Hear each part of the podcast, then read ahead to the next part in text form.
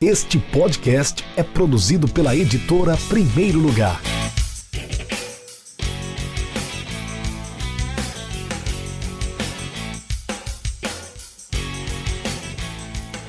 Se futebol e política não se misturam, João Saldanha simplesmente não existiu. Isto porque o jornalista, treinador, militante comunista e, sobretudo, brasileiro João simplesmente não concebia as duas áreas separadamente. Para falar a verdade, João não era brasileiro. Vamos, isso já é um erro constante nas biografias ou nas referências que fazem João Saldanha. João nasceu no Uruguai. O primeiro registro dele é do Uruguai, da cidade de Tacuarembó, cidade de nome difícil, que também é capital da região de Taquarembó. Postada exatamente no coração, no meio, no centro da antiga Cisplatina, que hoje é o Uruguai. Ainda bebê, João foi com a família para a cidade de todos os gaúchos, Alegrete, que é a maior cidade do Rio Grande do Sul, e todo mundo que conhece gaúcho sabe que ou o gaúcho é de lá, ou o gaúcho tem um pezinho lá. Mas bom, o, o ativismo político, essa militância que eu falei do João Saldanha, ele, ele, ele vem de berço. A família Saldanha era toda de maragatos, os federalistas que enfrentavam os chimangos, estes adeptos do governo republicano e que invariavelmente eram situação no estado gaúcho. João, ainda menino, carregava armamentos para os revoltosos embaixo das suas roupas, até que seus pais cansaram e foram expulsos por Borges de Medeiros, que era o governador do Rio Grande do Sul, foram expulsos da, do, da terra gaúcha. E o Borges de Medeiros, inclusive, que tem avenida com o nome dele, que eu lembre apenas é, é, no Rio de Janeiro, no Leblon, ali, é, se eu não me engano, tá? Mas enfim, os pais foram expulsos da guerra e se mudaram para o interior do Paraná. E a gente vai resumir aqui para chegar rapidamente ao cerne desse episódio, do, do Fala Camarada, o episódio número 3 do Fala Camarada. É, o pai de João foi convidado a assumir um cartório já na ditadura de Getúlio Vargas, ou seja, já na década de 30, na capital Rio de Janeiro. E o ativismo, o, o, a militância de João Saldanha só crescia nesse período. Já com seus 20 anos, ele se filiou ao Partido Comunista Brasileiro. E ele teve de se exilar na França quando a sigla foi caçada, com cedilha e também com dois S, pelo Estado Novo Getulista. Ele estudou em Paris, mas voltou com o fim do regime ditatorial. Como a carreira de jogador no Botafogo de seu coração foi abreviada por uma lesão, João partiu para o jornalismo. Jornalismo, que é aquela profissão nobre, aquela profissão dos patrícios mesmo, né? aquela profissão dos defensores da democracia. E que quem não defende muito a democracia costuma atacar o jornalismo. Mas tudo bem. Foi rapidamente conhecido como jornalista, ele foi rapidamente conhecido como um grande entendedor do jogo. Tanto que muitos afirmavam, às vezes tirando uma onda, às vezes de forma séria, que Saldanha teria mais sucesso como treinador que muitos professores em atividade naquela época. Então, seu Botafogo comprou a ideia e em 1957 convidou o jornalista para comandar o clube da Estrela Solitária. Campeão carioca logo de cara, João ficaria dois anos no cargo, mas logo retornaria às redações. E a próxima chance dele no banco de reservas viria apenas às vésperas da Copa, que mudou a história do futebol brasileiro. Apesar do bimundial em 58 e 62, a Copa de 66 foi um fracasso retumbante para os brasileiros. E a Copa seguinte, que era de 70, tinha toda uma, uma desconfiança em torno dela, em torno da capacidade da seleção brasileira de conquistar o tri. E, bom, com a Copa de 66, pipocavam opiniões que o futebol arte que a gente jogava, que era. Uh, até o próprio Mário Filho, que dá nome ao Maracanã, falava muito da miscigenação que, que gerava esse futebol arte brasileiro, essa, essa criatividade, esse futebol moleque, digamos assim. O que o, o menino, menino literalmente menino Neymar, caracterizou com ousadia e alegria, né? Isso existe desde 58, pelo menos, tá? Bom, achavam que esse futebol, esse estilo estava ultrapassado e não tinha chance de bater de frente, de, de, de, de, se fazer superior ao futebol força praticado pelos europeus, sobretudo pela Inglaterra, que foi campeã em 66 em casa. Né, a gente, se a gente lembrar, puxar na memória, no, nos estudos né, do futebol, da história do futebol, o Brasil foi eliminado por Portugal, Portugal de Eusébio, que era o Pelé da Europa, e sendo que o, o nosso Pelé, né, o Pelé sul-americano, brasileiro, mineiro, foi apanhou que nem um cachorro doido, saiu contundido daquele jogo. Mas então, em 69, João assumiria o comando uh, da seleção brasileira. Mas como assim? Um comunista declarado no comando da instituição usada pela ditadura para enaltecer o regime? Sim. Por incrível que pareça, Saldanha foi convidado pela então CBD, a Confederação Brasileira de Desportos, e hoje CBF, Confederação Brasileira de Futebol. Logo quando assumiu, discursou que em seu scratch só jogariam as férias. E assim surgiram as feras do Saldanha, alcunha que ganhou repercussão, principalmente depois que Claudicante Canarinho engatou seis vitórias em sequência nas eliminatórias e, enfim, classificou o Brasil, se classificou para a Copa de 70. Era de fato um time mágico, mas Saldanha era falastrão demais, por assim dizer. Antes de comentar essa, essa parte de que ele era falastrão, é justo dizer que no, nos amistosos já de preparação para a Copa, o Brasil teve um desempenho bem ruim. Acho, se eu não me engano, foram três derrotas e duas vitórias em, em cinco jogos. Quando o governo ditatorial assassinou Carlos Marighella, amigo das antigas do treinador, militante comunista, mili guerrilheiro, chefe e, e, criador da Aliança Libertadora Nacional, em 1969, João montou um dossiê de quase 3 mil páginas denunciando as prisões e as mortes políticas promovidas por aqueles fascínoras que ocupavam os cargos mais altos do governo. No sorteio dos grupos da Copa do México, realizada no México, na cidade do México, Saldanha entregou esses documentos a autoridades estrangeiras e é claro que isso desagradou os ditadores.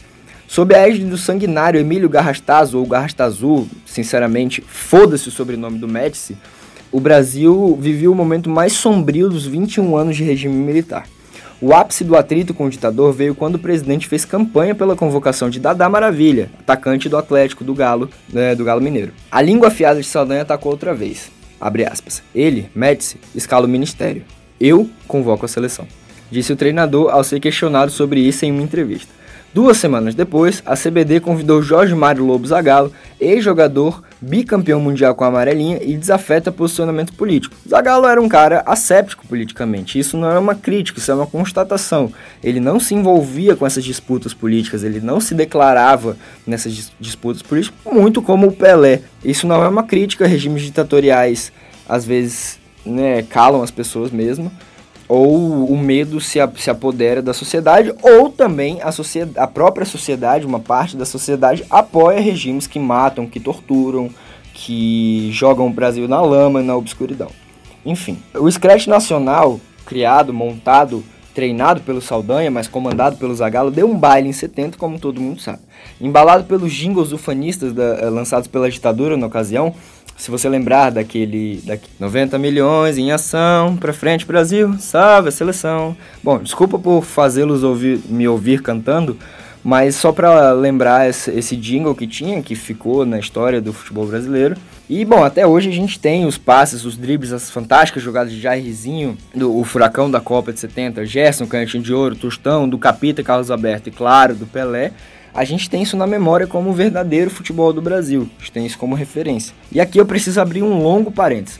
O pedestal no qual a gente, com certa justiça, põe o Esquadrão Mágico de 70 deixa passar alguns pontos importantíssimos na preparação da equipe para a Copa do Mundo. E no livro A Memória da Copa de 70, de Marco Antônio e Antônio Jorge Gonçalves, eles mostram claramente o papel da preparação física naquele torneio. A seleção teve a seu dispor as mais altas tecnologias da época no quesito preparação física. Preparadores com passagem por escolas europeias, além de todo o suporte da brilhante, de verdade, brilhante Escola de Educação Física do Exército, deixaram os jogadores no ápice da capacidade física, o que sem dúvida alguma permitiu o alto desempenho da equipe na competição.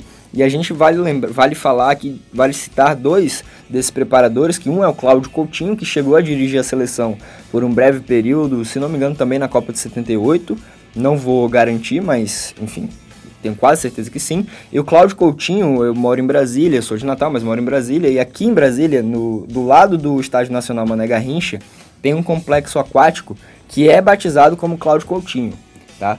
É, de tanta importância que ele teve no esporte em geral. E o outro preparador que fez estágio no Chelsea, inclusive, é, que, que passou, rodou um pouquinho pela Europa, se aprimorando, porque já tinha o mais alto grau de, de formação aqui do Brasil era o Carlos Alberto Parreira, que também veio a treinar a seleção, mas só em 94, né, um pouquinho antes de 94, obviamente, mas, e foi campeão, como todo mundo sabe, naquele time do Romário, do Bebeto, do Dunga e tudo mais, e do Tafarel.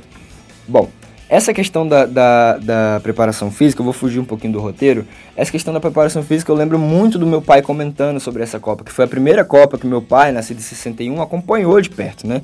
É, e acompanhou pela TV também, que na época era, já era uma, uma inovação absurda. É, nas semifinais, quando o Brasil passou com certa facilidade pelo Uruguai, a Itália no entanto, passou pela Alemanha Ocidental depois de um empate em 1 a 1 no tempo normal e, e é, na prorrogação, depois de virar, revirar, desvirar e tudo mais, é, o placar ficou em 4 a 3 para a Itália. Ou seja, a Itália acabou-se fisicamente naquela semifinal. Né? Ela estava extremamente cansada na final, que, se não me engano, também foi realizada três dias depois desse, das semifinais, sob um sol absurdo de 40 graus no, no estádio Azteca, no México. É, a, a questão da altitude também foi avalizada. O Brasil partiu para regiões mais altas que Guadalajara, que foi onde o Brasil mais jogou, né, foi a sede do Brasil no México, na Copa de 70. O Brasil partiu para regiões mais altas duas semanas antes da Copa, né, para ter essa preparação que hoje para a gente é muito normal, mas que na época na época não se tinha muito essa noção da altitude, da, da influência da altitude no jogo. Apesar de, de, saberem há muito tempo que a altitude, o ar fica rarefeito, a bola corre mais rápido, o peito é, fica menor, né, e tudo mais a mídia na época deu grande enfoque à preparação física, grande enfoque à preparação física. No livro que eu citei anteriormente, A Memória da Copa 70, um estudo mostra, o estudo dos autores mostra que as matérias publicadas no, nos jornais O Globo e, e, do Brasil, né, o Jornal do Brasil, primavam pela narração de um time bem preparado fisicamente e pouco ou quase nada falavam sobre arte e plasticidade no futebol, né, no futebol que a gente jogava, no futebol praticado pela seleção. Muito tempo depois, principalmente nas Copas de 98 e 2002, que, que é o recorte que eles fazem, né, no, no, no estudo e no livro, a preparação física da seleção de 70 sumiu das manchetes. E os textos que exaltavam o futebol arte, a magia do, do futebol brasileiro e tudo mais, dominaram as narrativas. Além disso, sempre que a gente se vê em maus lençóis, isso não sou eu que estou dizendo, tá? Isso é uma, uma, constatação também. Com a seleção jogando mal, com a seleção apresentando futebol pífio e tudo mais, que tem sido é, regra nos últimos anos, principalmente depois de 2002, a gente relembra a Copa de 70, relembra o futebol jogado por Pelé, Tostão, Gerson e companhia. A gente tem como referência até hoje, a minha geração, eu nasci 24 anos depois, eu, eu brinco, eu nasci pro, te, pro tetra brasileiro, né? A minha geração tem essa referência, é, por, também porque a geração do meu pai, dos meus pais, acompanhou de perto a, a essa Copa, acompanhou de perto toda essa magia do futebol brasileiro, acompanhou de perto a evolução do futebol brasileiro a partir da Copa de 70. A Jules Rimet, a taça que foi dada à primeira nação tricampeã de futebol no mundo, a gente, Brasil, e que foi roubada em meio àquele estado de segurança que todo mundo sabe que acontecia, né, que, que existia na, no regime militar, que era uma coisa segura, não tinha tráfico, não tinha morte, não tinha roubo, né? E todas essas pataquadas que falam aí. Essa Júlia Rimet é, é do João Saldanha, né? Mas a, a, trajetória dele não se resume a isso. A militância político-futebolística dele não se resume a isso. Nas crônicas, nos textos, Saldanha primava pela exaltação dos indivíduos como representantes de um povo, na atuação dos jogadores em conjunto para, para a conquista de, de objetivos, do objetivo maior, no caso a Copa. Ele sempre é, é, pôs a, a, o jogador, a pessoa humana, como a forma, o caminho para se chegar àquilo. O que, o que o jogador fazia em campo era exaltado pelo Saldanha como a forma principal de se alcançar os objetivos, de, de chegar ao título e tudo mais. E além disso, o Saldanha sempre usava, é, por um, um exemplo que eu peguei, mas é quando ele fala que o Careca marcou o nosso primeiro gol na Copa. Né? Não sei se na Copa, no, no jogo especificamente é, ele sempre traz essa noção de, de essa noção de nação para dentro do, do, dos, dos textos e para a figura do jogador, né? Que ele representa um povo, que ele representa uma nação, que ele representa todo um, um estado, né? Formado e tudo mais. Por essa e por isso, né? Na verdade, os textos dele são a forma mais aproximada da relação da praxis marxista, para falar em, coisa, em, em, em meias palavras, assim, pensar e também fazer que o mundo do futebol já viu. Bom, a gente está acabando o episódio, eu queria só comentar aqui que eh, na Copa de 82 também, que foi, é, era uma, uma geração também fantástica do Brasil, é, ele tinha muitas críticas ao futebol que o Brasil jogava. Eu não vou entrar no mérito das críticas, não vou, não vou também é, descrever as críticas dele, porque algumas também não concordam, porque algumas concordam, mas não vem ao caso. Mas ele sempre se manteve ativo até 1990 quando ele morreu em Roma, na Itália, durante a preparação ali para a Copa do Mundo da Itália. Enfim, nos deixou o grande, o monstro João Saldanha. Bom, além da obra que eu já citei, A Memória da Copa de 70, tudo isso que eu falei, pelo menos a parte é, pessoal do João, da vida dele, né, é contada com minúcias no livro João Sem Medo, escrito por Eduardo Manhães e publicado pela editora Ponte. Esse livro é fantástico, muito bom também. É um prazer de ler esse livro, é um prazer, essa obra é muito bem escrita, com muitos detalhes da vida do João Saldanha. Inclusive, essa, essa parte que eu falei no início, né, que para falar a verdade, João não era brasileiro, ele não era brasileiro mesmo, assim, de nascimento. O primeiro registro que se tem dele é do Uruguai e tudo mais, como eu comentei.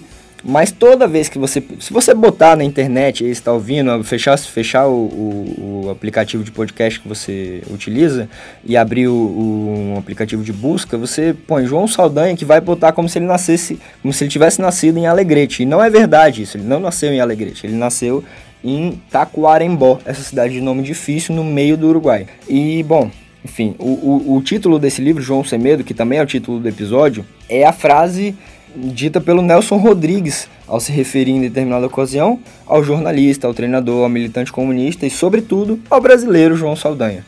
Tá bom? É isso. Um forte abraço e até o próximo episódio. Meu nome é Olavo Davineto. Um forte abraço, até o próximo episódio.